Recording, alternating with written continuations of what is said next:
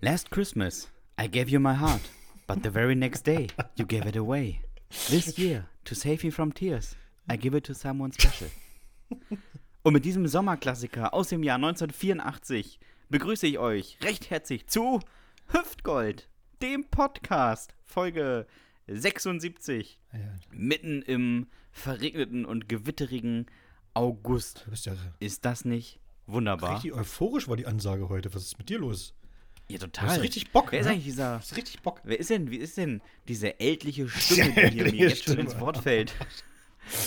mir gegenüber, Die, mir gegenüber sitzt die Flötistin des Staatsorchesters des Legolandes, der Bürgermeister von Karstadt, der Winker August von Kaufland, der Thüringer Vizemeister im Petting. Er ist breiter als hoch, das stärkste Mädchen im deutschen Kinder-Judo-Kader, der Erfinder der Jugendsünden, der Rächer der Witwen und Waisen. Man könnte meinen, er wäre der Robin Hood des Lappwaldsees, die Mutter Beimer des Podcasts, der Dolph Lundgren der Rechtschreibung, der Grandmaster Sunshine der Seniorentherme Bückeburg, der fantastische Dominik Bartels.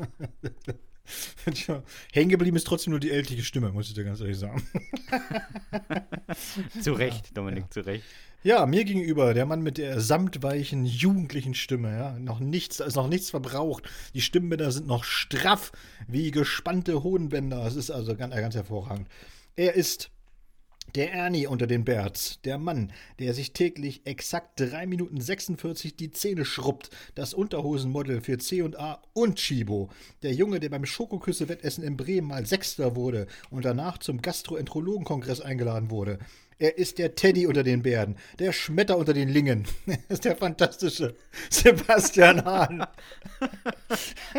Okay, jetzt, jetzt weiß ich, warum du mich vor der Folge gefragt hast, was eigentlich ein Gastroenterologe Ja, macht. genau, ich wusste es nicht mehr genau.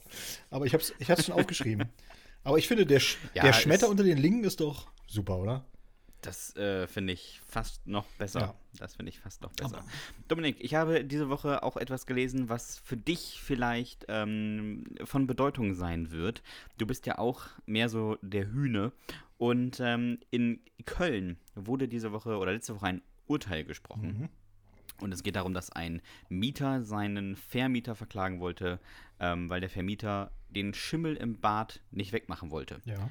Ja, also man kennt das ja vielleicht, Badezimmer häufig nur so drei, zwei Drittel hoch gefliest Mhm. an der Dusche und ähm, darüber hat er sich Schimmel gebildet. Daraufhin hat der Mieter gesagt, du musst das wegmachen und du musst vor allem bis nach oben hin fließen, weil sonst kommt da ja wieder Schimmel.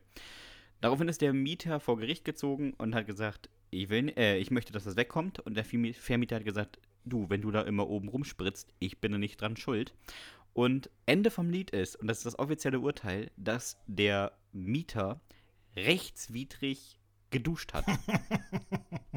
Also er hat das Bad nicht gesetzlich, also wie im Gesetz vorgeschrieben, genutzt und das Gericht hat ihn jetzt dazu verdonnert, in Zukunft doch einfach im Sitzen zu duschen, denn äh, dann würde sich durch Spritzwasser kein Schimmel bilden. Ja, Ich finde, das ist eine ganz logische Sache.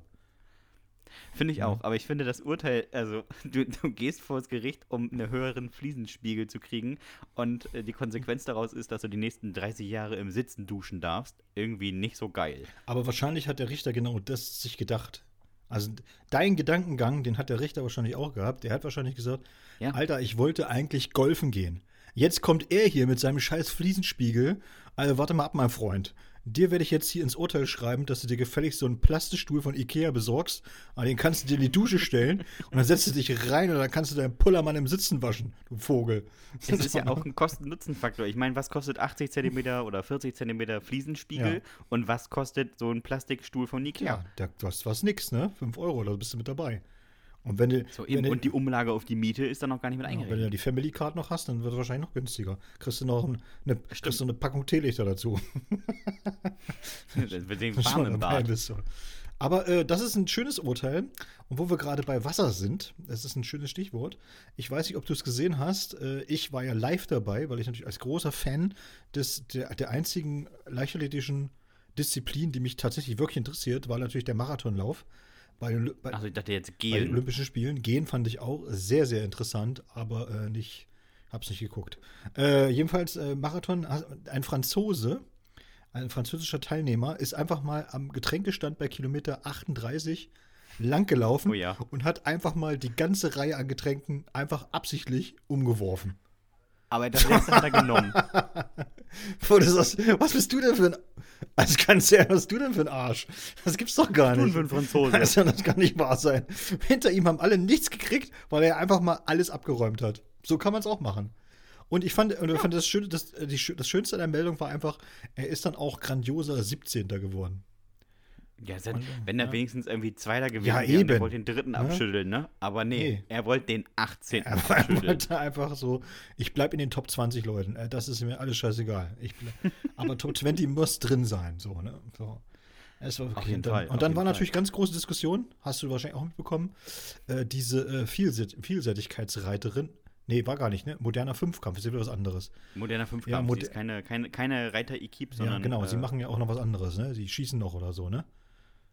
Ja, Schießen und Laufen, Ja. wie Biathlon nur ohne Ja. Skier und ohne richtige Gewehre. Und jedenfalls hat sie, äh, ich wusste das gar nicht, dass die auch so ein, so ein Pferd, das bekommen die wohl erst vorher zugelost und haben dann 20 Minuten Zeit, sag ich mal, Freunde zu werden mit dem Pferd. Ne, man Mhm. kennt das ja so, ne? Man geht in den Stall rein, sagt, er, das hier, das ist Rocky.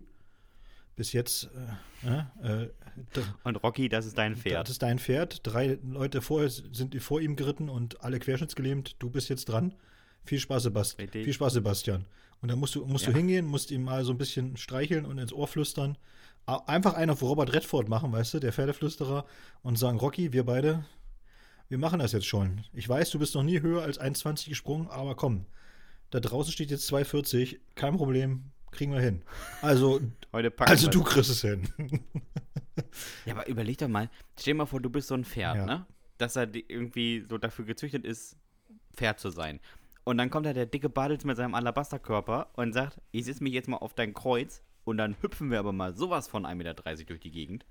Ja, das, Der hätte ich auch keinen Bock drauf gehabt. Der hätte ich auch gebockt. Ja, das, das Ding ist ja, ich bin ja, bin ich ja, ich bin ja sowieso da bei, bei solchen Sachen, ähm, das geht mir gar nicht mal unbedingt so um die Tiere. So, jetzt, das wäre jetzt auch Heuchelei, wenn ich jetzt sagen würde, oh, äh, die armen Tiere und so weiter, weißt du? Ich meine, wir essen alle Tiere. Oder die meisten von uns essen Tiere. Und da jetzt irgendwie so, so mit, dem, mit dem Argument zu kommen, oh, das ist ja voll die Tierquälerei, das finde ich schon ein bisschen äh, makaber. Das wollte ich mal einfach mal dazu sagen. Ne? Darum geht es mir auch gar nicht, sondern mir geht es einfach darum, dass ich sage so, ich finde, das sind auch alles so ganz komische Sportarten, wo du, sag ich mal, ir- ir- irgendwelche Sachen benutzt und, und, und dann damit, sag ich mal, einfach äh, Sport, ne, den, den Sport irgendwie auch ein bisschen, also deine eigene körperliche Leistung ein bisschen verfälscht. Ja, ich finde auch, Ne, das ich ist sag mal so, unfair, bei Formel 1 Die nutzen ja auch nicht alle das gleiche Pferd. Ja, eben, bei Formel 1 ist es doch genauso. Bei der For die Formel 1 wäre doch dann fair, wenn alle dasselbe Auto benutzen würden. Also ich sag mal, alle fahren mit dem Trabi. Und alle müssen mit dem Trabi über den Nürburgring heizen. Ja? Spitzengeschwindigkeit 100, 15 Minuten Spitzengeschwindigkeit 120 km/h. Sieh zu, Alter. Ne? So, musst musst du halt, hol alles raus aus dem Ding, aus dem Zweitaktmotor. Und die, und die, die Kurven dürfen nicht zu, also zu sehr gekippt sein, weil sonst kippt der Trabi auch bei 180 Das kippt er einfach um. um. So, ne? Aber das, das passiert ja nicht, sondern ist dann irgendeiner hat einen technologischen Fortschritt und gewinnt halt serienweise diese, diese scheiß Rennen und alle anderen, egal wie gut sie als Fahrer aus sind, gurken halt hinterher, weil sie einfach eine alte Mühle haben, die nicht aus dem Hintern kommt oder weil sie ständig in der dritten Runde einen technischen Defekt haben. Oder die Reifen nicht, nicht in Ordnung sind oder keine Ahnung. Und so ähnlich ist es bei mir beim Pferdesport, finde ich halt auch immer. So. Manche haben halt einfach die, können sich das leisten und haben halt einfach total, äh, ich sag mal, gute, gute Pferde, ja, was auch immer das heißt, aber du weißt ja, was ich meine, ne? So ist ja beim, beim, Dress, beim Dressurreiten ja auch nicht, nichts anderes. Ich meine, diese Isabel Wert oder so, ich weiß nicht, die kommt ja aus so einer komischen Dynastie, äh, die, die hauen wahrscheinlich auch einfach mal 100.000 auf, auf den Kopf, um irgend so ein, um irgend so ein Pferd da aus irgendeiner Zucht zu bekommen. Und dann haben die natürlich. Ist es ja aber auch, wenn das nicht klappt, dann klappt es halt Und dann nicht, haben die ne? natürlich auch einfach einen Vorteil, sag ich mal, ja. Und ist natürlich klar, wenn du jetzt meinetwegen aus einem Land kommst wie, ich sag jetzt mal Angola, ja, da, da bist du wahrscheinlich froh, wenn du überhaupt ein Pferd hast. Ja, da, du kannst ja auch an deinem Zebra nicht teilnehmen. Ja, das ist und das, und das finde ich so ein bisschen so, hm, also weiß ich nicht, also so unabhängig von irgendwelchen Pferden finde ich das immer so ein bisschen, alles, was so, was so wahnsinnigen technologischen Aufwand generiert, finde ich dann immer schon so ein bisschen, hm, hat immer einen komischen Beigeschmack, sage ich mal. Ist ja ähnlich, Ich bin da ganz bei ähnlich dir. wie beim, beim Radsport oder so, wo, du dann, wo du dann so- auf einmal fangen sie an und haben in die, in die Kurbel, äh, die Tretlager da irgendwelche kleinen Mini-Elektromotoren eingebaut und so. Ich denke so, ey, was ist denn los mit euch? das kann man. Ja, aber da geht es einfach nur um Kohle. Ich meine zum Beispiel beim, beim, beim Bahnrad oder beim Straßenradrennen äh, der Frauen oder sowas, da haben ja alle ein relativ ähnliches Fahrrad. Da geht es dann wirklich um Kraft, um Ausdauer und um Taktik. Oder wie bei dem, bei der, bei der Zweitplatzierten, die dachte irgendwie drei Minuten lang, dass sie gewonnen hat, weil die vergessen haben, dass vor ihr noch so eine österreichische Amateurin fuhr. Ja, das fand ich aber richtig geil. Hast du es mitbekommen? Ja, das fand ich richtig geil. Das fand, das Ja, total. fand ich super, super fand ich das. Und da habe ich mir so gedacht, wenn die das beim Reiten machen, also bei diesem modernen Fünfkampf, ne, wenn die da, das, da habe ich gedacht so, lass doch einfach mal so beim, beim Formel 1 oder auch beim Radsport, lass die doch einfach mal diese Geräte zulosen. Das wäre doch auch lustig, Ja. ne? So, so, du nimmst jetzt mal das Rad von, von Lance Armstrong. Aber der ist doch 10 cm größer als ich. Ja, da hast du halt Pech gehabt. Da kannst, jetzt hast du hier 20 Minuten Zeit, kannst dich vertraut machen mit dem Gerät. Aber irgend so ein Affe ist so ein richtiger Statistiker und der weiß, dass das sehr unwahrscheinlich ist, dass man sein eigenes Fahrrad zugelost bekommt, Mhm. ne? Und der kommt mit dem Hollandrad. Alle kommen schön mit so einem Ja, aber das ist doch- äh, aber das ist doch genau- er kommt mit dem Hollandrad. Ist doch genau das Ding, Sebastian. Wir haben doch in der letzten Folge haben wir doch über den, über den alten Opa gesprochen hier. Eisen-Olaf oder wie der hieß, ne? Oder Eisen-Gustav aus Schweden, Ja, der ja. dieses Rennen gewonnen hat. Und da war ja damals dieses Rennen quer durch Schweden. Da war ja zum Beispiel äh, festgeschrieben, dass das alles normale Straßenräder sein müssen, ohne Gangschaltung. So. Und das finde ich geil. Die heißen ja, ich glaube, die heißen ja Single Ride oder sowas, ne? Also die, die Dinger, die gibt es ja, ist ja jetzt auch wieder ganz modern, so ein, so ein Rad zu haben ohne. irgendwie Fixies oder so ein Kram? Ich habe keine Ahnung, jedenfalls, also, also ohne Gangschaltung und so. Und da dachte ich so, lass doch mal die in der Tour de France alle ohne Gangschaltung fahren. Viel Spaß am Berg. Ja, genau. ah ja. Aber ich fand, äh, was man auch zur Olympia sagen muss, ähm, es- Deutscher, ein Deutscher hat Silber im 50 Kilometer Gehen gewonnen. Mhm. Und ich meine, wir sind das, wir sind das Land der spazierenden Rentner. Also wenn jemand im Gehen Silber kriegt, dann auf jeden Fall wir. Und dann ist mir aufgefallen, beim Gehen wird, da wird sich viel übergeben und sehr viel eingekotet. Also ich würde sagen, 50 Kilometer Gehen ist ähnlich wie so eine Aufzeichnung von unserer Folge. Es wird viel, geht viel in die Hose, sagen wir mal so. Gerade mit seinem Älteren an seiner Seite ist es ja für mich auch immer schwierig, da Ja. äh, Ist klar, bei mir sind die Folgen sind schon sehr lang, ne? Es ist schon grenzwertig, ne? Also ich merke es dann auch schon. Ja, kommt zweimal, zweimal in der Folge kommt da einer und wechselt den Beutel. Ne? Zum Ende der Folge wird es dann schon kritisch, ne? Und dann ist der Beutel auch voll. Ja. Der wird dann oben, der wird einfach getauscht. Der kommt oben ran und der von oben kommt wieder Dann nach hat die. Krankenschwester ja irgendwann auch mal Feierabend. Muss es ja auch mal so sagen, ne? Ich bin ja auch kein Unmensch. Ja, wir zeichnen auch sehr spät Ja, auf. eben. Das ist natürlich blöd. Ja, das ist wirklich. Äh, ich möchte übrigens eine, eine private Geschichte erzählen. Ähm, die Mutter meiner Freundin äh, hat eine, eine Wohnung in Frankfurt unter sich, die sie vermietet. Mhm. Ja, also in dem Haus, in dem meine Freundin groß geworden ist, ist eine Wohnung frei und die ist eingestellt bei dem dafür besten, besten Internetmedium überhaupt, bei eBay Kleinanzeigen. Oha. Und ich dachte Großer immer, Fehler. Kram auf eBay Kleinanzeigen verkaufen ist Comedy Gold. Ja. Aber eine Wohnung vermieten über eBay Kleinanzeigen ist nochmal zwei Stufen höher. Die allererste Anfrage, die kam, war, wäre es okay, in der Wohnung ein Laufhaus zu betreiben? Das war die allererste Frage, nach ungefähr 17 Sekunden. Hätte, ich, hätte, ich, da, waren, da waren noch nicht mal Bilder online. ich hätte dann einfach zurückgeschrieben, ja, 15.000 Euro Miete monatlich, dann kannst du da drin auch ein Laufhaus machen. Mir scheißegal. ja, wer möchte das denn in seinem Haus? Ja, ich sagte, bei 15.000 Euro Miete würde ich sagen, ja, kannst machen.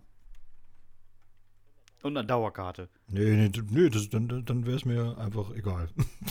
Da wird's ausziehen. ja, genau. Und in die Wohnung auch. genau, genau. Ne? Dann 30.000 Euro. so ungefähr. Also es ist irgendwie, ich glaube, eine zwei- oder drei Zimmerwohnung. Ich glaube, zweite Frage war, wir sind zu neun. Ginge das? Weiß ich nicht. Kommt drauf an, was euer Platzanspruch ist. Also, Das finde ich aber noch viel muss ich lustiger. für die Wohnung Miete zahlen? Nein, das müssen sie Das nicht. war, auch, das war die dritte Frage, ja? Ja. Oder so irgendwie ginge es, die Miete ein Jahr voraus in Bar zu zahlen. Alter, ich glaube, ich möchte nicht mit dir in einem Die Haus wohnen. RAF lebt wieder. Ja. Kommt, Ein Jahr kommt, und die kommen wahrscheinlich dann, weißt du, das sind die alten RAF-Terroristen. Und weißt du, was das, das, woran du sie erkennst? Sie kommen noch mit einem Original Tengelmann-Beutel. so eine Supermarktkette, die es eigentlich schon gar nicht mehr gibt. Oder in so, in so einer, in so einer Schlecker-Plastiktüte. Bringen Sie das Geld mit. Ja, hier. Dann legen Sie am Küchentisch. Das ist für ein Jahr im Voraus. Ah ja, alles. Aber es ist okay. auf jeden Fall, kann ich sehr empfehlen, das mal bei eBay Kleinanzeigen einfach so eine Wohnung einstellen und gucken, was so reinkommt. Gerne in so einer Stadt wie Frankfurt oder München. Ja, wo es, äh, und dann auch so äh, betont günstig. Ja. Dann wird's, äh, dann wird's Comedy Gold, auf jeden Fall. Ich, ich hatte heute übrigens auch so eine Begegnung, äh, ich weiß nicht, ob du das, das kennst du mit Sicherheit auch. Es gibt so Leute, die, die einem ungefragt einfach, einfach so ihre Meinung präsentieren. Und das, das ist ja, Mhm. manchmal ist das ja auch so sehr lustig und, und, und okay und keine Ahnung oder so. Aber es gibt so auch Situationen, wo das einfach, einfach unglaublich nervt und auch sehr unangepasst ist. Also ich stand heute zum Beispiel äh, im Supermarkt an diesen Brötchendingern. Kennst du die, wo man dann also so das rauszieht, ne? Also diese riesen Dinge da mit irgendwelchen Glasdingern. Und du kannst ja irgendwie, Der SB-Schalter. naja, äh, wie sowas. Es ja, es gibt ja zwei Systeme. Einmal, du holst dir so einen komischen Handschuh und krallst dir das Brötchen, ne? Oder nimmst so eine Zange. So in, Oh in, ja. Oder so ein Schieber. Ja, ja, so ein, genau. ah, viel zu langen Ja, Schieber. gut. Und In diesem System, wo ich heute war, da gab es halt diese Zange. Und dann stand hinter mir so ein, so ein Sachse, muss ich aber sagen, wie es ist, äh, weil er einfach den Dialekt auch hatte. Und äh, erklärte mir dann wirklich ausschweifend, warum das völlig unhygienisch ist, dass wir jetzt alle diese, äh, diese Zange nehmen und alle die anfassen, um dann äh, diese äh, Brötchen hygienisch sauber äh, in die Tüte zu packen. Und griff an mir vorbei, wirklich, ich habe die Zange in der Hand gehabt, griff an mir vorbei in dieses Brötchenfach und holte sich einfach zwei Brötchen raus. Aber grabbelte dafür neun Stück Und, wahrscheinlich. und ich dachte so, ja, das mag ja auch alles sein, vielleicht hast du ja auch sogar recht mit dem, was du da sagst oder so, aber warum erzählst du mir das? Also, ich habe ihn dann auch ange hab ihn angeguckt und habe gesagt, sehe ich aus, wenn ich hier so wenn ich hier arbeite? Und er so, nö. Ich sage, ja, warum erzählen Sie mir das dann? also, ich, ne, also, ja, ja, weil sie jetzt, die haben, sie haben ja die Zange genommen und ich wollte sie noch mal drüber aufklären, dass das eigentlich völlig idiotisch ist. Ich sage, ja, es ist okay, aber ich bin hier in dem Laden und der Laden hat gewisse Regeln und ne, die halte ich dann halt auch ein, weil ich hier gern einkaufen möchte. so, so. Kann man aber auch einfach anders sehen, ist ja, ist ja kein Problem. Aber es sind so, so, so Dinge, wo ich immer denke, so, ja, aber ey, wenn ich damit anfange, wirklich alles so zu sezieren, dann, ja, weiß ich nicht. Der, also der hat mich ein bisschen, gener Ja. hat mich ein bisschen genervt. Aber wo wir gerade bei, Bei uns vom Supermarkt steht seit neuestem ein Typ, der jedem sagen muss, dass man den Einkaufswagen desinfizieren muss. Ja. Ähm, das ist aber niemand, der da arbeitet, der einem das sagt, sondern das ist einfach so ein Typ. Und ich sag mal so, nervt schon doll, wenn man da einfach nur was. Ich, hab den, ich hatte ja nicht mal einen Einkaufswagen und wurde angesprochen, Ach so. Sie müssen den Einkaufswagen desinfizieren. Lassen Sie mich in Ruhe. Schon ein bisschen creepy, der Typ, oder? Das ist- steht Ja, einen halben, sowieso. halben Tag steht er da und erzählt's allen. ja, wo wir gerade bei, bei ähm, komischen Typen sind, da kann ich noch mal so eine schöne Meldung bringen aus den USA. Und zwar äh, äh, Miami, ne, ist das, ist das Stichwort. Und zwar saß in einem Flieger von Philadelphia nach Miami ein 22-jähriger junger Mann. Und äh, der, ja, also sag mal, der, der saß da und hat sich ordentlich einen reingeholfen. Ne? Es gibt ja dann immer so alkoholische Getränke, die du da, ne, so, so einen kleinen Drink, den du bestellen kannst. Und äh, er hat sich da wohl äh, mehrere reingetan. Und dann ist folgendes passiert.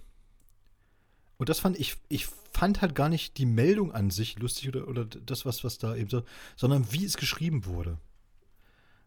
Und als er sein zweites Getränk geleert hat, also er hat jetzt nicht unheimlich viel gesoffen, sondern hat einfach nur das zweite Getränk gele geleert, stieß, Ja. stieß er mit seinem Becher gegen den Hintern einer Flugbegleiterin, um Nachschlag zu verlangen.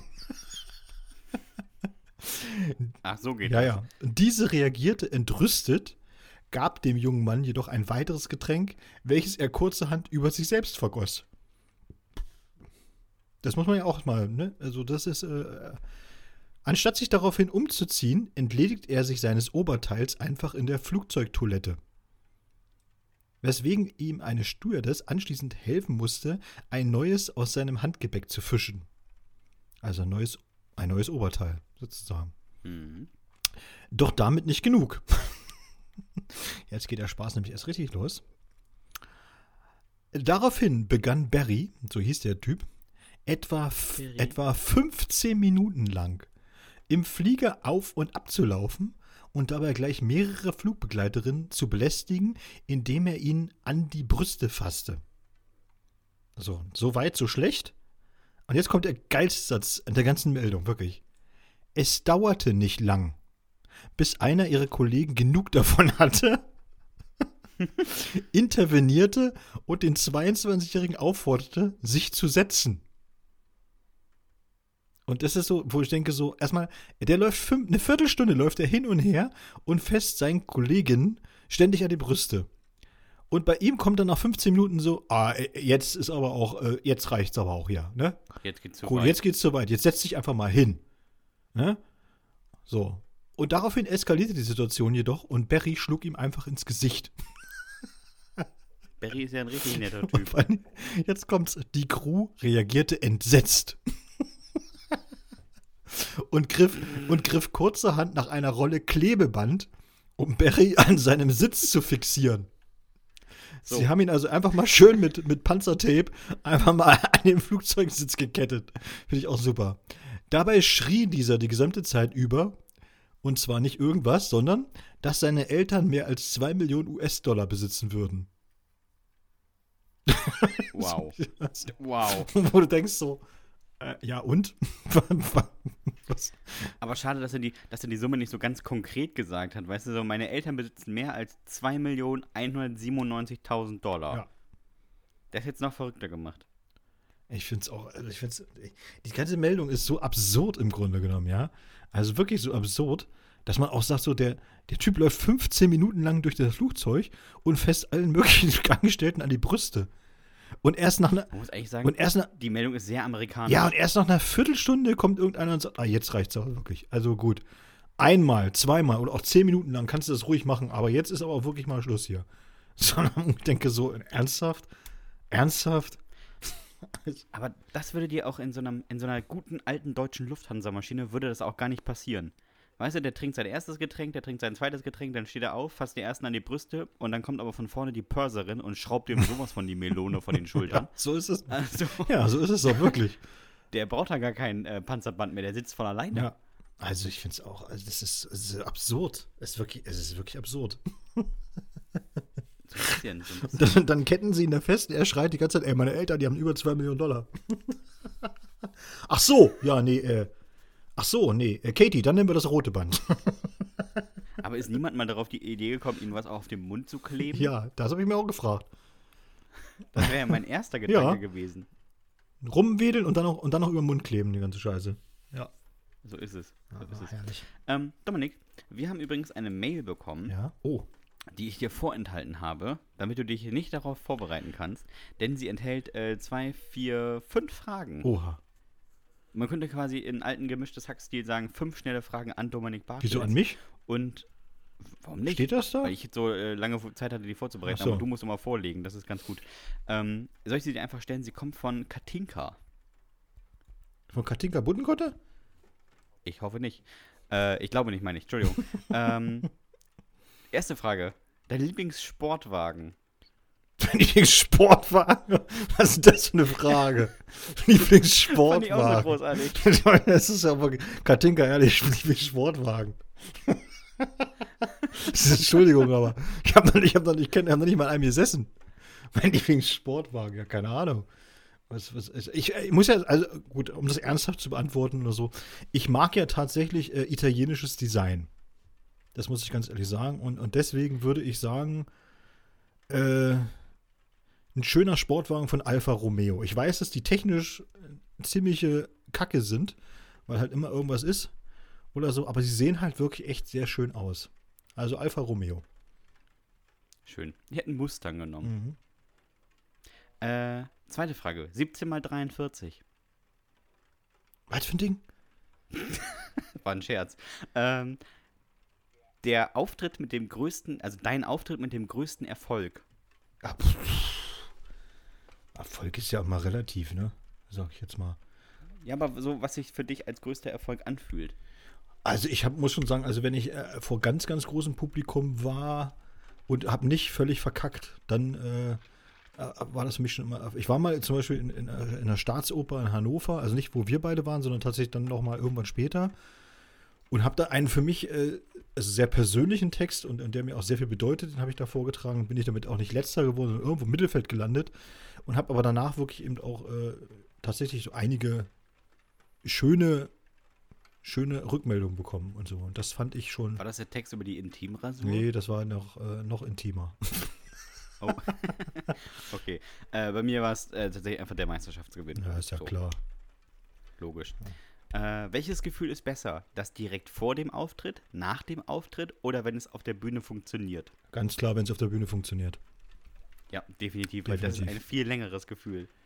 Ja, auch das und auch, ich sag mal so, auch weil das so eine gewisse, weil das so einen gewissen Klimax beinhaltet, ne? Also du merkst halt in den ersten, ja, schon in der ersten Minute eigentlich oder so, entweder du, das Publikum, du hast, du hast sie und du liegst auf einer Wellenlänge und die, die gehen gut mit und, und, ne, und, oder es gibt eben auch dieses umgedrehte Gefühl, dass du sagst, okay, äh, nach einer Minute merkst du schon so, jo, ja, das wird hier, das wird hier ein ganz langes Ding. Äh, länger, längere, längere fünf Minuten. Das wären ganz lange fünf Minuten so, ne? Und dann ist es auch unangenehm, sag ich mal. Und von daher ist das das Gefühl, wenn man während des Auftritts merkt, so, oh ja, ja, ja, ja, das entwickelt sich hier zum richtigen Brenner, das macht richtig Spaß. Gehe ich total mit. Ja.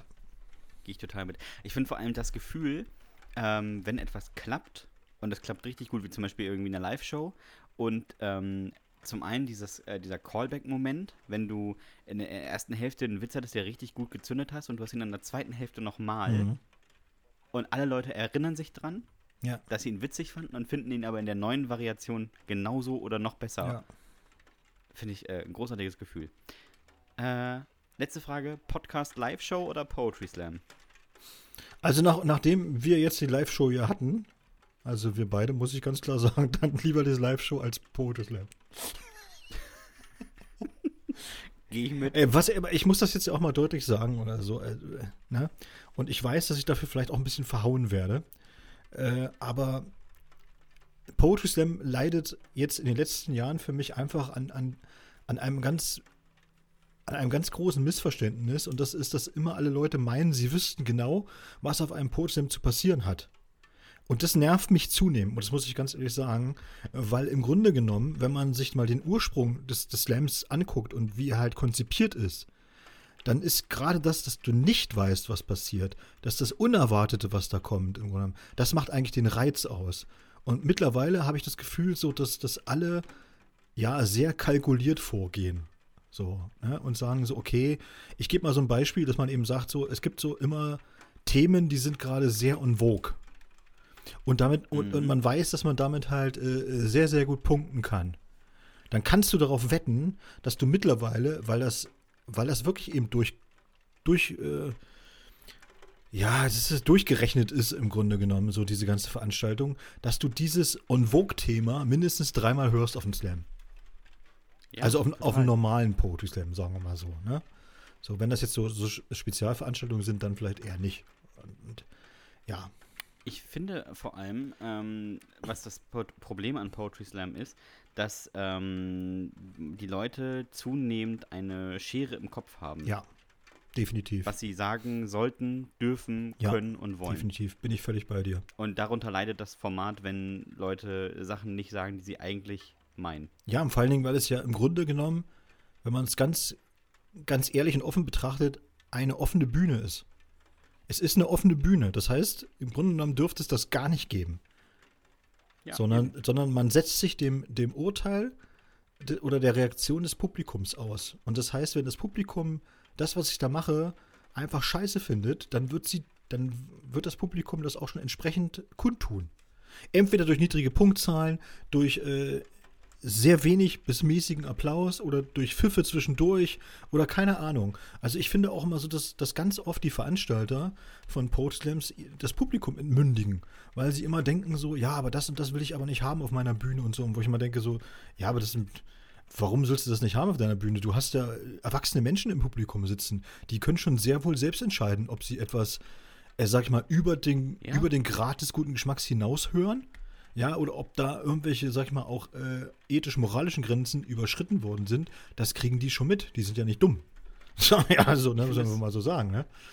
Ich finde es total okay, wenn man sagt, ja, die Leute, die kommen als Menschen und die gehen als Menschen wieder. Ja, Ähm, also man muss sie jetzt nicht von der Bühne boomen. nein, keine Frage. Aber es gibt natürlich auch, du Wenn weißt ja, was. Es könnte ja rein Ja. theoretisch auch mal passieren, dass jemand kommt halt und das Publikum durchbeleidigt oder, oder was, oder, oder sehr grenzwertige Texte macht, die, die eben rassistisch sind, diskriminierend, äh, weiß ich was oder sowas, ja, oder, oder frauenfeindlich oder was man sich da so, alles möglich, was man sich so vorstellen kann. Und ich, ich glaube einfach, dass, dass alle drumherum, die da so sind, mündig genug sind, um das, um das eben richtig einzuordnen, zu unterbinden, äh, da auch die richtigen Worte zu finden und, und die richtige Reaktion zu zeigen. Das ist einfach meine Meinung. Total. Wo ich mal denke, so, ja, das muss ich nicht vorher alles immer alles so ausschließen und keine Ahnung. Und äh, ja, gut. Aber wie gesagt, ist halt so, wie es ist. So. Ja. Aber ich, ich, ich, bin da, ich bin da völlig bei dir und denke auch so, dass die, diese Schere im Kopf diesem Format nicht gut tut. Nicht gut tut. Keinem Format. Ja, Überhaupt gar ja. niemandem. Also ja, ich kann ja für die. Scherben im Kopf tut nicht. Ja, äh, tut nicht ich kann das bei den anderen Formaten kann ich schlecht beurteilen, weil ich da jetzt nicht so drin bin oder so, ne? Aber aus dem Poetry kommen wir halt beide und wir, wir wissen halt, wie es ist und wir haben ja auch schon vor zehn Jahren oder so schon da auf der Bühne rumgestanden und äh, es hat sich, ich sage mal, nicht unbedingt zum Positiven entwickelt, was da abläuft. Nö. Aber gut. Nö. 13 übrigens bei mir und bei dir schon, ich würde mal sagen 17, 18? Ja, so ungefähr könnten es wahrscheinlich schon sein, ne? Ja, gruselig lange. Naja, Äh, ja. Mich hat diese Woche noch eine, eine zweite Mail erreicht mit einer einzigen Frage. Ja. Und ähm, weil ich vermute, dass du nicht weißt, was es ist, habe ich es für dich vorrecherchiert. ähm, die Frage kam von Ralf und es war, Ralf hat geschrieben, dass er großer Musikfan ist. Mhm. Und er wollte wissen, ob wir wüssten, was an unseren Geburtstagen, also an, der, an den Tag unserer Geburten, auf Platz 1 der deutschen Singlecharts war. Nee, das weiß ich ehrlich gesagt nicht. Ich weiß aber auch, dass tatsächlich nur ein äh, überhaupt nennenswerter Musiker mit mir zusammen Geburtstag hat und das ist Richard Kleidermann. Und das sagt eigentlich schon alles aus. Total. Ich, soll ich dir sagen, was an deinem Tag auf Platz 1 Ja, war? na los. Lobo mit I'd Love You to Love Me. Ich kenne ihn nicht mal. Nee, ich auch nicht. Ich hab's mir aber angeguckt und ich kann dir sagen, der Typ hat eine Frisur wie ein Stahlhelm. Ne? Also da kannst du drauf schießen, der stirbt nicht. Ah, das passt ja dann wieder zu mir, also da gibt es ja nichts.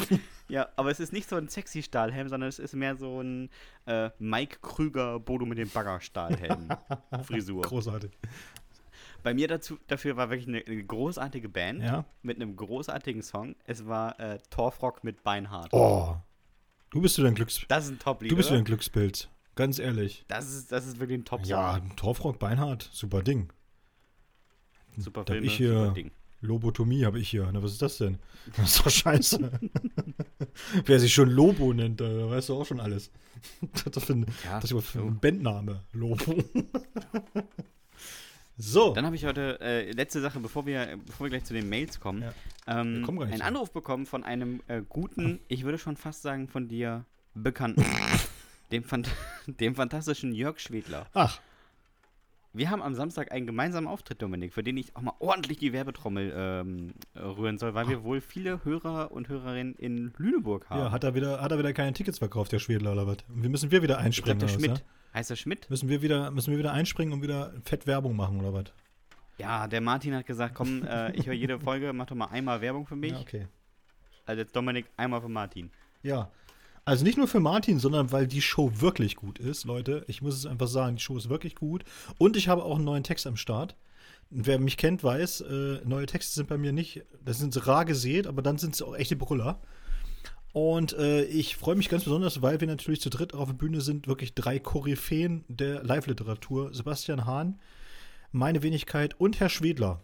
Herr Schwedler, also den kennt man natürlich. Ja, das ist der Literaturpapst, der Veranstaltungsgott, der äh, Live-Literatur-Hero aus Lüneburg. Und dort werden wir am 14.08., das ist ein Samstag, werden wir um 20 Uhr im dortigen Kurpark zu Gast sein und ein Programm performen, das sich nennt Sport und andere Todesursachen. Tickets gibt's Ich bin dafür. Tickets gibt's überall, wo es halt Tickets gibt. Ne? Oder ihr kommt einfach dahin gelaufen, kommt zur Abendkasse und äh, ja, zockt euch rein. Oder, Genau. oder ihr sagt einfach, ihr seid die Tante von Sebastian Hahn und dann kommt ihr umsonst rein. Die kommen schon alle. so. Ich bin, ich bin absolut begeistert. Ich freue mich sehr. Ähm, vielleicht vielleicht äh, kram ich nochmal bis dahin die ein oder andere sportliche Jugendsünde raus und dann äh, füllen wir das Programm noch ein bisschen auf. Ja, auf jeden Fall. Ähm, da gibt es ja die ein oder andere Dummheit, würde Ja. ich mal sagen. Wandschießen auf jeden wir Fall. schauen mal, was dabei rumkommt. Bitte? Wandschießen muss auf jeden Fall mit dabei sein. Wandschießen, auch, äh, auch alle Sachen mit Bogenschießen. Also alles, was so einen olympischen Charakter haben könnte, äh, Ja. ist dabei. Ja. Gut, bevor wir aber zu den Mails kommen, mein Lieber, äh, wir haben ja noch, äh, noch eine Rubrik. Oh, das war eine lange Folge heute. Nein, das wird nicht voll. jetzt- Ich mache mal einen Text jetzt. Und zwar habe ich mich ja um ein Land gekümmert. Äh, ein Land. Und äh, ja, ich war dran und wir müssen ja noch ein neues machen dann. Ne? Neue Länder müssen wir zu, zu, Ach ja, zu, ich schon mal den Globus. zulosen auch schon mal, genau. So, Freunde, es geht los. Es geht heute um Litauen. Freunde der gut gespülten Nasennebenhöhle. Drei Millionen People leben in dem kleinen Land, das zu den baltischen Staaten gehört und sich erst 1990 gegründet hat. Vorher gehörte man zur Sowjetunion und musste den ganzen Tag winzige Matroschkas aus riesigen Baumstämmen schnitzen. Von 1990 bis 2017 sank die Einwohnerzahl des ohnehin nur spärlich besiedelten Landes von 3,7 auf 2,8 Millionen. Das sind fast 25 Prozent in nicht einmal 30 Jahren. Ist wohl nicht so geil in Litauen. Dazu passt auch der Fakt, dass Litauen pro Kopf über die meisten Heißluftballons auf der Welt verfügt. Alle Litauerinnen und Litauer versuchen irgendwie dem ganzen Elend zu entfliehen. Dabei haben sie mit Vilnius eine Hauptstadt, die ob ihrer vielen barocken Gebäude als das Norditalien des Baltikums bezeichnet wird. Jawohl. Der Rest des Landes ist mehr so die DDR des Baltikums. Obwohl das auch nicht ganz passt, denn Litauen besteht nicht nur aus 30% Waldflächen, hier kann man sogar Adlern, Schwarzstörchen, Elchen und Wölfen begegnen. Beim Einkaufen oder beim Friseur. Die Tiere sind überall, denn im Gegensatz zu den Litauern vermehren sich die Raubtiere und Paarhufer prächtig. Nationalsport in Litauen ist Basketball. Wenn man von dieser Ballsportart keine Ahnung hat, sollte man Litauen meiden oder lieber ins Sauerland fahren. Auch Bergsteiger werden im baltischen Staat keine Freude haben, denn die höchsten Erhebungen schauen gerade mal verschämte 290 Meter aus der Erdkruste. Man könnte Litauen also auch als die Nieder Niederlande des Baltikums bezeichnen. Aber ehrlich gesagt, Freunde des frisch gespaltenen Backenzahns, passt auch das nicht wirklich, denn im Gegensatz zu unseren orange gewandeten Nachbarlandsleuten sind die Litauer an sich überhaupt nicht entspannt und locker. Sie saufen wie die Kesselflicker, hauen sich in der Sauna mit jungen Birkenstämmen gegenseitig auf den nackten Hintern und lästern den lieben langen Tag über die Esten ab. Sie mögen kein Pfeifen innerhalb von Gebäuden, weil das angeblich Unglück bringt, und sie verurteilen jeden Minderjährigen zu 12 Euro Bußgeld, wenn er wieder gedankenversunken beim Überqueren der Straße auf sein Handy glotzt. Kein Wunder also, dass sich der notorisch schwermütige Thomas Mann ein Ferienhaus in Litauen zugelegt hat. Kann man sich anschauen. Also das Haus. Ist in etwa genauso interessant wie die große, 60 Meter hohe Düne, die ein paar Kilometer entfernt auf der kurischen Nährung zu einer Besteigung einlädt. Yeah! Einen 60 Meter hohen Sandberg hochäumeln. Da kann, kann man da seinen Enkel noch von berichten, wenn die mal wieder nicht einschlafen können. Kann die Trostlosigkeit noch drastischer ausfallen? Oh ja, kann sie. Laut WHO war Litauen im Jahr 2005 das Land mit der höchsten Suizidrate weltweit. Diesen Titel verteidigte das Land im Jahr 2001 2009 noch einmal. Wer es in Litauen aber nicht schafft, sich selbst aus der Nahrungskette zu entfernen, braucht nicht zu verzweifeln, denn das baltische Paradies verfügt auch über die höchste Rate an Tötungsdelikten in der gesamten EU. Beim Sterben ist man aber immerhin unter sich. Denn in Litauen leben 80% Litauer. Hinzu gesellen sich noch jeweils rund 9% Polen und Russen. Es gibt im Grunde also überhaupt keine Migration nach Litauen. Niemand wandert ein. Nur ein paar wenige Weißrussen. Aber das zählt nicht, weil in Weißrussland einfach jeder verhaftet und gefoltert wird, der atmet. Da geht man zum Sterben lieber nach Litauen. Wenn man es über denn überhaupt weit ins Land hineinschafft. Mit durchschnittlich 219 Verkehrstoten pro Million Einwohner im Jahr ist der Verkehr in Litauen der gefährlichste in der gesamten EU. Ihr fragt euch jetzt sicherlich, ob es denn nicht auch etwas Schönes oder gar Positives aus dem Land an der Ostsee zu berichten gibt. Irgendwas. Ein Funken der Hoffnung, einen zarten Schimmer am Horizont. Ja, aber sicher. Litauen hat das in ganz Europa am besten ausgebaute Glasfasernetz zur Verfügung. Und auch beim Mobilfunknetz lässt sich das Baltikum nicht lumpen. In Litauen gibt es kaum einen Wald, ein Moor oder eine Steppenlandschaft, in denen man ein Funkloch findet. Es gibt einfach überall Netz. Für viele Jugendliche ist Litauen deshalb ein sehr begehrtes Reiseziel. Während die Erzeuger die Bude von Thomas Mann inspizieren oder irgendeine olle Düne erklimmen, kann der Pubertierende in aller Ruhe World of Warcraft zocken oder Netflixen. Schutzheiliger Litauens ist der heilige Kasimir, ein Adliger, der gerade mal 25 Jahre alt wurde.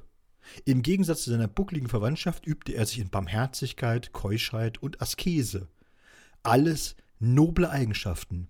Aber im 15. Jahrhundert waren die Sitten rau und das Leben hart. Kasimir erkrankte an Tuberkulose und wurde bereits 1521, nur 37 Jahre nach seinem Tod, heilig gesprochen.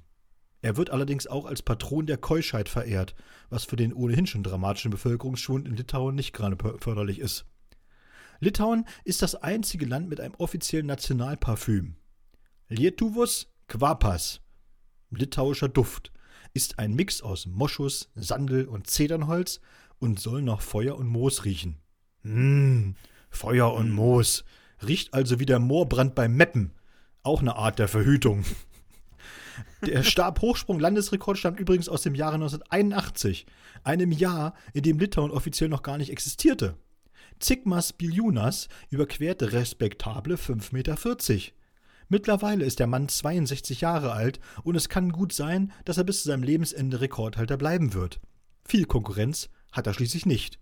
Die wenigen anderen Stabhochspringer erschießen sich, werden erschossen oder der Mannschaftsbus überrollt sie kurz nach der Ankunft. Ist ein hartes Pflaster, dieses Litauen. Falls ihr, dennoch mal falls ihr dennoch mal hinreisen möchtet und tatsächlich wieder zurückkehrt, bringt mir bitte ein Autogramm von Walders Ivanauskas mit.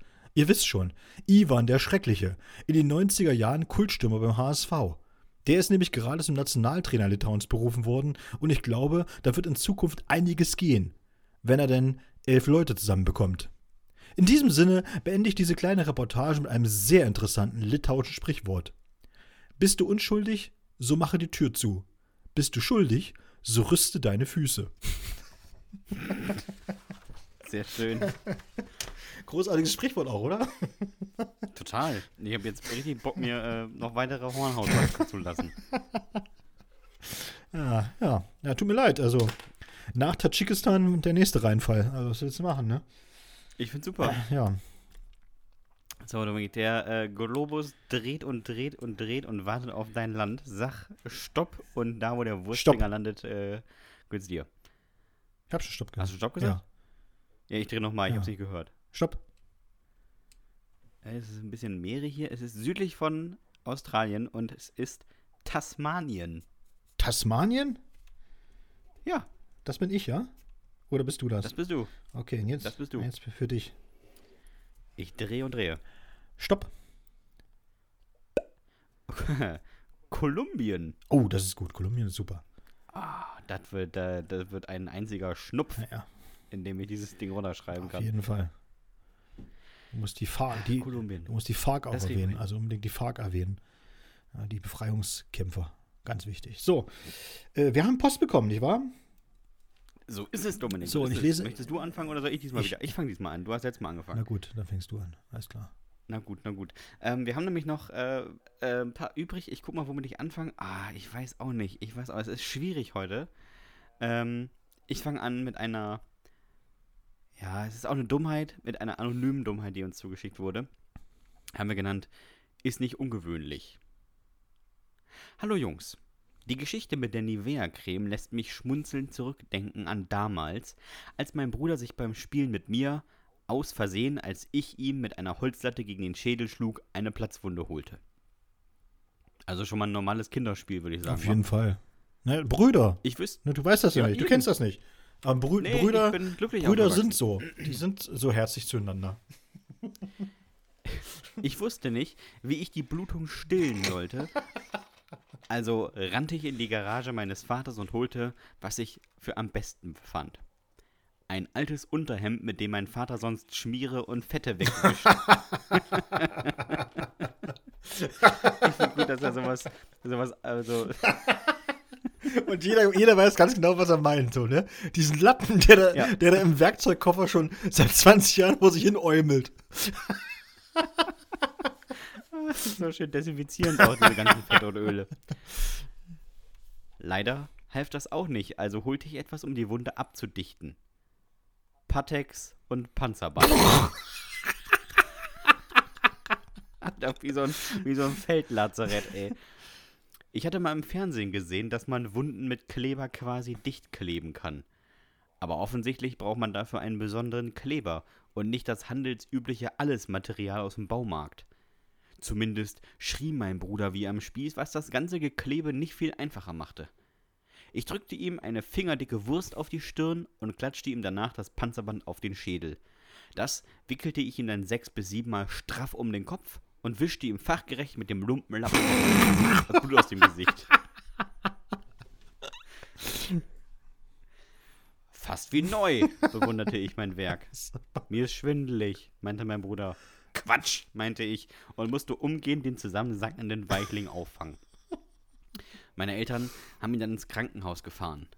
Und man gab mir recht. Ungewöhnlich ist Wundenkleben nicht. Es kommt wohl immer auf die Größe der Wunde an. Eine kleine Schnittwunde am Finger? Ja. Eine 8 cm Platzwunde am Schädel? Nicht unbedingt.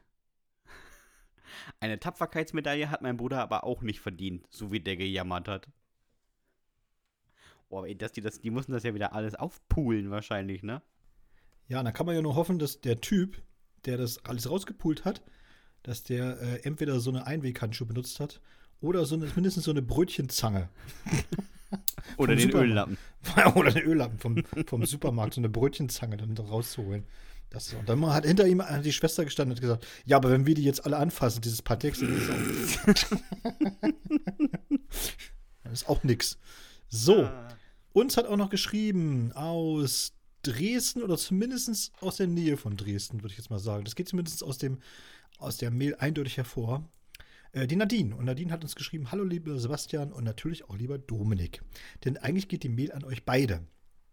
Drei Kreuze im Kalender, dass ich endlich geschafft habe, euch zu schreiben. Jedes Mal nach dem Hören eures Podcasts schreibe ich gedanklich eine Mail an euch. Und dann drücke ich für eine ganze Weile die Löschtaste. Ich hab's einfach nicht so mit dem Schreiben.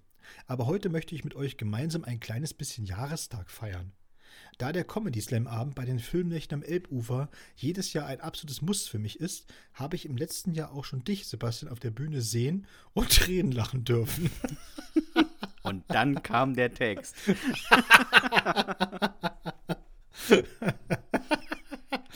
Seitdem höre ich nun regelmäßig euren Podcast. Und beim diesjährigen Comedy Slam in Dresden ist mir bewusst geworden, dass ich euch nun schon ein Jahr treu bin. Alter, das ist, das ist das, richtig lange, ne? Das ist ein richtig, das ist richtig ein Edelfan. Ja, wirklich. Nadine, Nadine ist ein richtiger also, Edelfan. wenn, wenn ich nicht hier sein müsste, ich wäre nicht ein Jahr geblieben. Ja, das glaube ich äh, dir sofort. Allerdings stellte ich am selbigen Abend fest, dass ich ein Jahr Zeit gehabt hätte, um nach einem Bild von Dominik Bartels zu googeln. Da wäre ich jedenfalls nur halb so überrascht gewesen, wie unterschiedlich doch Vorstellung und Realität sein können. das ist der Inbegriff Was? von Radiogesicht. Was für ein charmanter Diss. oh Gott, wie sieht oh, er denn aus? Ey? Ist die, ist die Frage, ach ja, Mensch, die Stimme passt zu dem Gesicht oder ja, die Stimme ist ganz nett, aber er ist hässlich wie Nacht. Also eins von beiden wird es wohl sein. Als die Leinwand noch nicht da war, konnte man die Frauenkirche sehen. Also das war aber jetzt, oh Gott. Ich will noch mal die Frauenkirche sehen, bitte.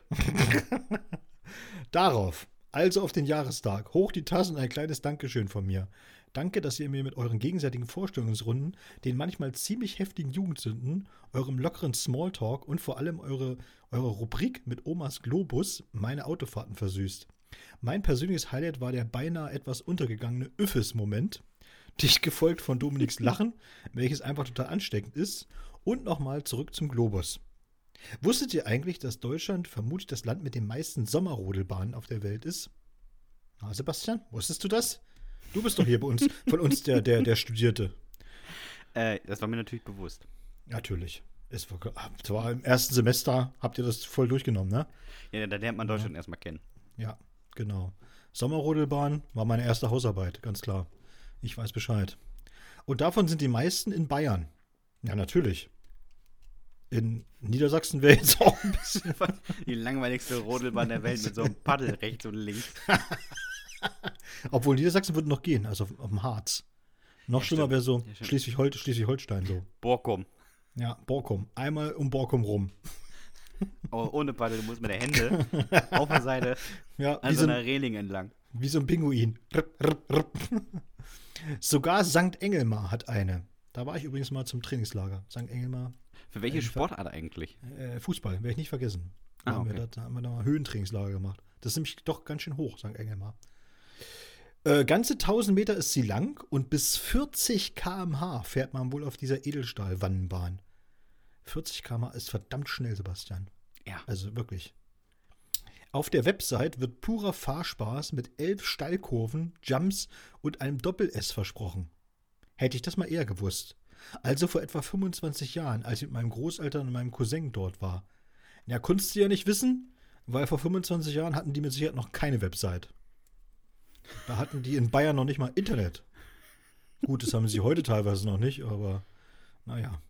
Gefühlt einer der heißesten Tage des Jahres. Voller Vorfreude auf die bevorstehende Abfahrt wurde ich hinter meinem Cousin den Berg hinaufgezogen.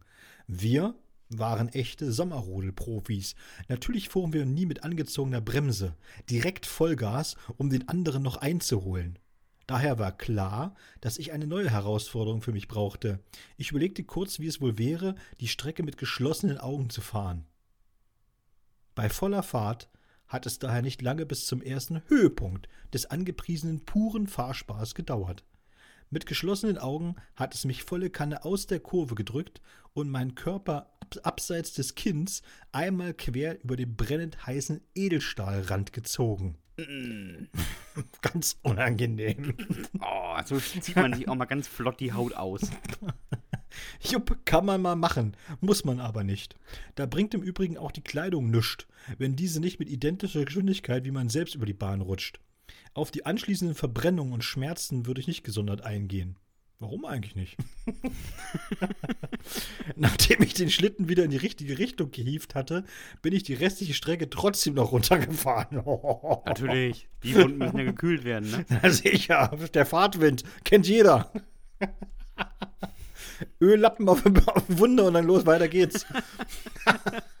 Hat Fadi immer im Mantel. Ja, genau. Ich hatte die leise Hoffnung, dass niemandem auffällt, dass irgendetwas passiert sei.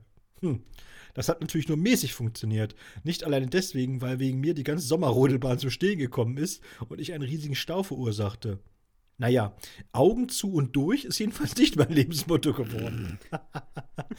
Viele Grüße aus Dresden. Nadine, PS, ich fände es im Übrigen sehr spannend, wenn ihr ins Kino zu Black Widow gehen könntet. Ich wäre so neugierig, ob eure Einstellung zu Marvel-Filmen dadurch bestätigt wird. Und im schlimmsten Fall habt ihr das Kino eures Vertrauens finanziell unterstützt.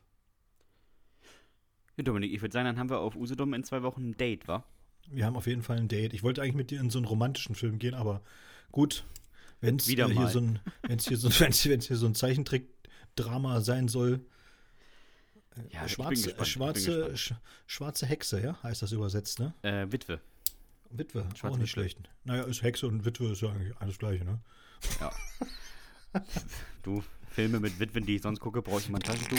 Ich freue mich aber auf den. Vielleicht nehmen, wir, vielleicht nehmen wir Thorsten Sträter mit, der kennt sich aus bei Marvel. Ich bin dafür. Er ist im Marvel-Universum zu Hause. Der sieht auch ein bisschen aus wie einer aus dem Marvel-Universum. Ja, oder? wusstest, wusstest du eigentlich, dass Sträter, das ist jetzt kein Witz, das habe ich tatsächlich gelesen und er hat das auch nochmal in so einem Interview bestätigt, dass er so ein Bettmobil hat? ja, das habe ich auch gehört. Fand ich Er hat, mega. Er, hat- er hat wirklich ein Bettmobil, er hat sich ein Bettmobil gekauft, Alter, wie geil ist das denn, bitteschön? Also das, ich bin ja nicht in Marvel-Filmen, ne? Aber das würde ich mir auch in der Garage stellen. Ja, also das finde ich also auch ich müsste mir eine Garage anmieten, aber, Ja, aber das finde ich richtig cool. aber Das mein finde ich Glück fährt da wieder jemand rein. Naja. Auch, ja, bei dir auf jeden Fall. Äh, weiter im Text. Oleg hat uns geschrieben. Mhm. Haben wir als Wortspiel getarnt genannt. Haar hast du nicht gemacht. Ich war schon immer mehr ein Mann der Tat als ein Junge der Gedanken. Alter. Die, er, der erste Satz ist schon eine Jugendsünde. Das klingt wie der Beginn eines ganz schlechten Poetry Slam Textes. ja. Oder wie ein Kinofilm mit Harpe Kerkeling. Puh. Einmal Ich war so ungefähr 16 Jahre alt, hatte ich die fixe Idee, mir die Haare zu schneiden und mir schwarze Spitzen zu färben. Ich hatte es in einem Musikvideo gesehen und dachte, es würde mega gut aussehen. Ja. Das kennt man übrigens, ne? Dass man irgendwas im Musikvideo sieht und meint, das ist eine richtig gute Sache. Ja. Äh, Für, für alle Hörerinnen und Hörer, ist, ihr müsst es googeln, weil es äh, tatsächlich die meisten nicht wissen. Ich fand mal sehr, sehr geil, wie Six Six Sputnik aussahen. Ja, Six Six Sputnik, so eine Band, die hatten auch nur einen, einen wirklichen Hit. Aber damit haben sie auch so ein Video gemacht. Alter. So. Hast du es hast du's schon, ja? Ja. Die sahen äh, aus.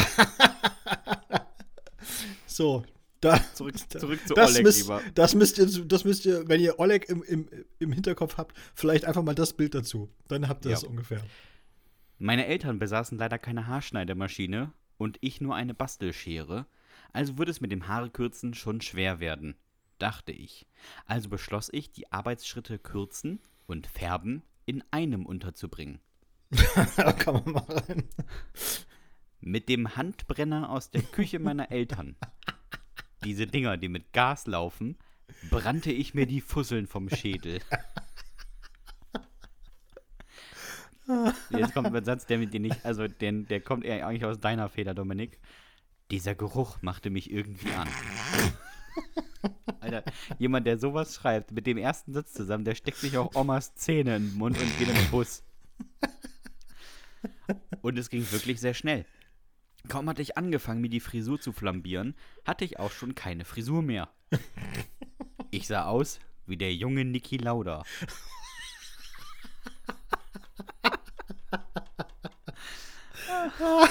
ist auch herrlich, herrlich politisch unkorrekt. Ja. Wunderbar. Meine Mutter, eine waschechte Polin, sah mich und fing an zu weinen. Erst vor Schock, dann vor Lachen. Ihr lautes, wie eine Tischkreissäge kreischendes Prusten weckte meinen Vater. Er kam in die Küche, sah seinen Filius mit dem Gasbrenner und der rauchenden Melone und scheuerte mir erstmal eine. Super. Rote Backe und rauchender Kopf. Ich sah aus wie ein sehr trauriges Streichholz.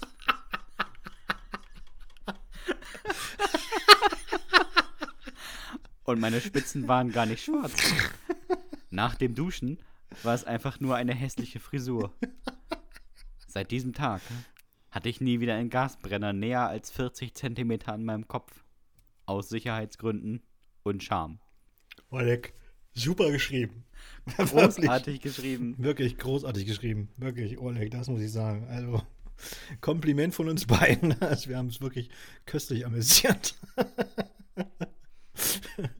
Ich sah aus wie ein sehr trauriges Streichholz. Ah. das ist wirklich großartig. So. Wir kommt mal zur nächsten Jugendsünde. Sie ist anonym eingesendet worden. Ich weiß gar nicht warum so richtig. Aber äh, derjenige wird schon wissen, warum. Äh, wir haben sie genannt Hela. Hela, also wie diese, naja, ihr wisst Ja, schon. das erklärt sich. Ja, ja, genau. Moin, moin, Männer. Nachdem Dominik ja so großspurig erzählt hat, er würde alles in seinen Schweinemagen bekommen. Hallo? Was heißt denn hier großspurig? Ich habe das live bewiesen, ja? Kondensmilch mit Cola. Ja, probier das erstmal, mein Lieber. Dann weißt du, wovon wir hier erzählen. Obwohl er ist auch nicht schlecht, muss man ganz ehrlich sagen. Äh, ja, also ich werde, das das erzählt, möchte ich euch aus der Zeit erzählen, als meine Freundin und ich nicht so viel Geld, dafür aber umso mehr Lust auf Wetten hatten. Einmal wetteten wir auf ein Fußballspiel. Ich dachte, ich würde gewinnen, denn meine Freundin suchte das Gewinnerteam anhand der Farbe der Trikots aus. Sehr gut. Kennt man ja. Naja, wer hätte denn ahnen können, dass Unterhaching die Bayern schlägt? Ey, ich habe das übrigens nachgeguckt, ne? Das war Ja. einmal 2001 und es war ein Ja. 2 zu 1. Siehste? Es war nur einmal. Aber zur Strafe musste ich dann drei Tuben Hela Gewürzketchup austrinken. Also, also wer die Dinger nicht kennt, ne? Ich glaube, da sind. Ich glaube, das ist ein mich- Liter. Lass mich lügen, Sebastian. Ich glaube auch fast, dass es ein Liter ist. Ich glaube, das ist ein Liter. Auf jeden Fall sind es mindestens so 700 oder so Milliliter auf jeden Fall. Also richtig viel. So, er, er schreibt, also Anonymous, selbst mein Erbrochenes was gefährlich nach einer schwerwiegenden Verletzung ausgesehen hatte, schmeckte nach Gewürzketchup. Seitdem habe ich nie wieder Gewürzketchup gegessen. Meine Rache erfolgte übrigens einige Monate später, als ich meiner Freundin eine halbe Tube Löwensenf in die Nasenlöcher drückte. Boah. Ganz besondere Beziehung, ey. Boah. Wir, wir hatten schon eine ganz besondere Beziehung, wenn man mal so drüber nachdenkt. I. Ich würde auch sagen, das ist wirklich eine sehr besondere Beziehung. Ekelig.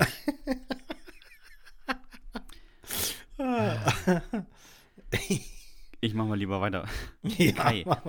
Kai hat uns geschrieben und ähm, wir haben das genannt Nichts für Weichwürste, weil es ist nichts für Weichwürste. Mit meinem Kumpel Schnaps von Fatih geklaut und im Wald auf den Baum geklettert und es getrunken. Als wir genug hatten, wir waren so 15, 16, wollten wir vom Baum runter. Ich rutschte ab und fiel aufs Gesicht. Als ich aufstand, meinte mein Kumpel: Scheiße, Alter! Dir ist ja da ein Zahn abgebrochen. Ich konnte es ja nicht sehen, aber er beschrieb es sehr schlimm. Da müssen wir was machen, sonst entzündet sich das und dann muss alles raus aus dem Gesicht. Seine Idee war, wir entfernen den defekten Zahn. Das Schlimme war, ich war dafür. Weichwürste und sonstige nicht so feste Menschen sollten nun vielleicht kurz nicht zuhören. Mein Kumpel Wilke nahm einen kleinen Ast, setzte das stumpfe Ende auf meinen Zahn und schlug dann mit der Flasche gegen das andere Ende des Astes. Oh, nee, ne. Oh, oh, das, oh das, das tut wirklich richtig weh, schon beim, nur beim Zuhören. Oh, oh, oh. Ich hörte den dumpfen Knall, wie der Zahn aus dem Zahnfleisch nach hinten gedrückt wurde. Es schmeckte nach Holz und Blut. Er sofort, da haben wir ihn. Und er hatte recht. An meinem Schneidezahn fehlte tatsächlich eine kleine Ecke. Ich habe den dann in der Tasche gesteckt und wollte es meinen Eltern verheimlichen. Das ging nicht gut, denn schon am dritten Tag wollten sie wissen, warum ich nichts sage. Wortlos legte ich den Zahn, der zuvor in meiner Hosentasche lagerte, auf den Tisch. Kapitän Dicklippe musste danach zum Zahnarzt. Heute sind wieder alle da, aber nicht mehr alle echt. Ich kann niemandem empfehlen, das nachzumachen. Immer dieser Hinweis für die Leute, die gerade etwas unschlüssig zu Hause sitzen. Vielleicht sollte ich das mit dem Stock oder Flasche. Klingt eigentlich. Na, ich weiß nicht. Könnte man mal probieren. Deutlich besser als zum Kieferorthopäden zu gehen. Das, das ist wieder wie der Typ so mit den. Aber haltet nicht euren Penis in so einen Ventilator. Nee, das ist nämlich nicht gut. Also nur falls einer auf die Idee kommen sollte jetzt gerade. Das ist wirklich. Ist wirklich herrlich, die Hinweise immer. So, äh, uns hat noch geschrieben, nochmal anonym tatsächlich. Und er, das ist, muss ich sagen, auch ein richtiger Erdkunde-Profi. Ne? Also, also man kann es nicht anders sagen. Also wir beide sind ja schon, wir sind ja schon wirklich richtige Profis oder so. Aber er ist hier, er, ist, er spielt nochmal in einer ganz anderen Liga. Muss man ganz ehrlich sagen. Er ist, er hat wirklich, er hat, er hat alles, er hat alles weggehauen. So muss man sagen. Kann man nicht anders sagen. Ja, so. Auch anonym eingesendet, wahrscheinlich immer noch Angst. DDR 1986. Ich lebe in der Brandenburger Provinz, hasse meinen Eltern, den Staat und alles. Ich wollte raus aus der DDR. Was ich wusste, die Grenze war gut bewacht. Da käme ich nie in den Westen. Was ich wollte, in den Westen. Ich bin also mal von zu Hause weggelaufen. Mit 17 Jahren habe ich mich aufs Rad geschwungen und bin gen Norden gefahren. In Mönckebude bin ich dann ins Wasser. Ich wollte in die Freiheit schwimmen. In der Dämmerung konnte ich das rettende Dänemark auch schon sehen. Es war, das muss ich zugeben, ein Kraftakt. Wer schon mal im Freiwasser geschwommen ist, der weiß, wovon ich rede. Das sind schon mehrere Kilometer. Völlig entkräftet stieg ich aus dem Wasser und pumpte wie ein Walross nach dem Marathon. Dann stand ich auf und marschierte durch die Felder Richtung Norden. Irgendwann würde schon eine Stadt kommen. Ich wunderte mich noch, dass es nicht kälter wurde. Ich war ja jetzt in Skandinavien, dachte ich. Dann kam ich in Stolpe an. Ich war nicht über die Ostsee geschwommen, sondern über das Stettiner Haff. Meine Rettung war so fern, das glaubt man gar nicht. Jetzt kommt das Allerbeste, wirklich. Also das, das Genialste, was ich in dieser ganzen Geschichte. Ich, Idiot, hab auch noch jemanden in den Arm genommen und Skoll gesagt. Das Einzige, was ich kannte und für Dänisch hielt.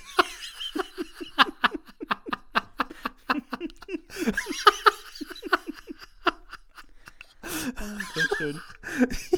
Das ist eigentlich super traurig. Ja, aber komm, auch super lustig. Stell dir vor, wer wäre wirklich in Dänemark angekommen und wer dem ersten um den Hals gefallen hätte gesagt, Skål, Skål, Skål, Alter. Ich war so doof wie lang. Und mein Vater musste mich auch noch abholen. Die ganze Fahrt zurück hat er kein Wort mit mir gesprochen. Das war viel unangenehmer als eine Yachtreise. Herrlich, herrlich. Alter, Jetzt und vor allen Dingen, vielleicht erklären, was das Stettiner Haff ist, Dominik, für die, die es nicht kennen. Ja, also die, äh, die Oder-Neiße Friedensgrenze, ja, die ja Polen von der, von, von, jetzt von der Bundesrepublik, früher von der DDR trennte, die verläuft praktisch, sag ich mal, von ganz unten von Görlitz bis hoch äh, äh, an der Insel Usedom vorbei. Und sie mündet, also diese Oder, mündet dann ins Stettiner Haff. Das ist so ein großes, ja, ein großes Gewässer, muss man schon wirklich sagen. Ein großes Gewässer, das dann äh, sich ganz weit verzweigt in die Ostsee dann ergießt, sozusagen. Und das Stettiner Haff ist, na, ich möchte mal sagen, wenn er da irgendwo äh, eingestiegen ist ins Wasser, das, das sind schon, wenn er schlecht schwimmt und er ja auch in der, in der Dämmerung geschwommen ist, dann wird er wahrscheinlich wirklich mehrere Kilometer gebraucht haben, um darüber zu kommen. Und dann ist, ist er sozusagen, ja, auf der, auf der deutschen Seite des Stettiner Hafs ins Wasser gegangen und auch auf der deutschen Seite wieder ausgestiegen. Ja. Und, äh, ja, man kann das ja sehr auch gerne gern mal googeln. Das ist ja nicht so schwer, ne? Mönkebude und Stolpe auf Usedom. Und äh, da wird man halt sehen, da, hat, da hat er, erstmal ist er eine schöne Kurve geschwommen. das ist auch nicht schlecht. Und äh, ja, aber ich weiß auch nicht, wie, wie, er, wie er glauben konnte, dass er von Mönkebude, was ja wirklich tatsächlich an, am Stettiner Haff liegt, wie er dann nach Dänemark kommt. Das wären also, das wäre richtig, das wäre richtig weit gewesen. Also logisch, logischer wäre ja gewesen, wirklich tatsächlich in die Ostsee zu springen. Und nicht ins Ja, Haff. und am besten aber so westlich wie möglich, ne? Also, Ja, ja. Ja, natürlich. Aber dann auch schon gar nicht ins Haff.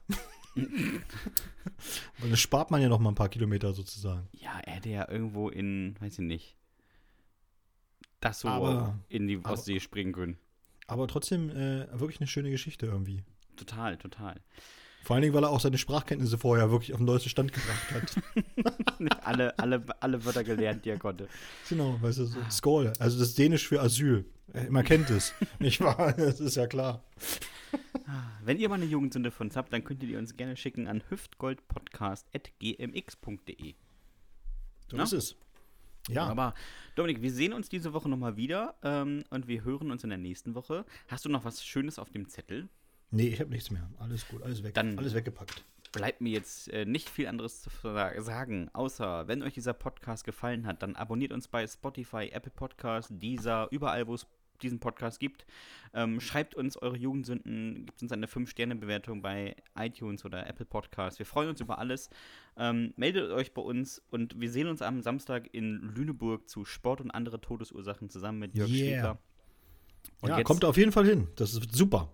So ist es. Und jetzt bleibt mir nicht viel anderes zu sagen, außer Dominik, hast du noch irgendwelche letzten Worte? Nein. Macht's gut, Nachbarn. Tschüss.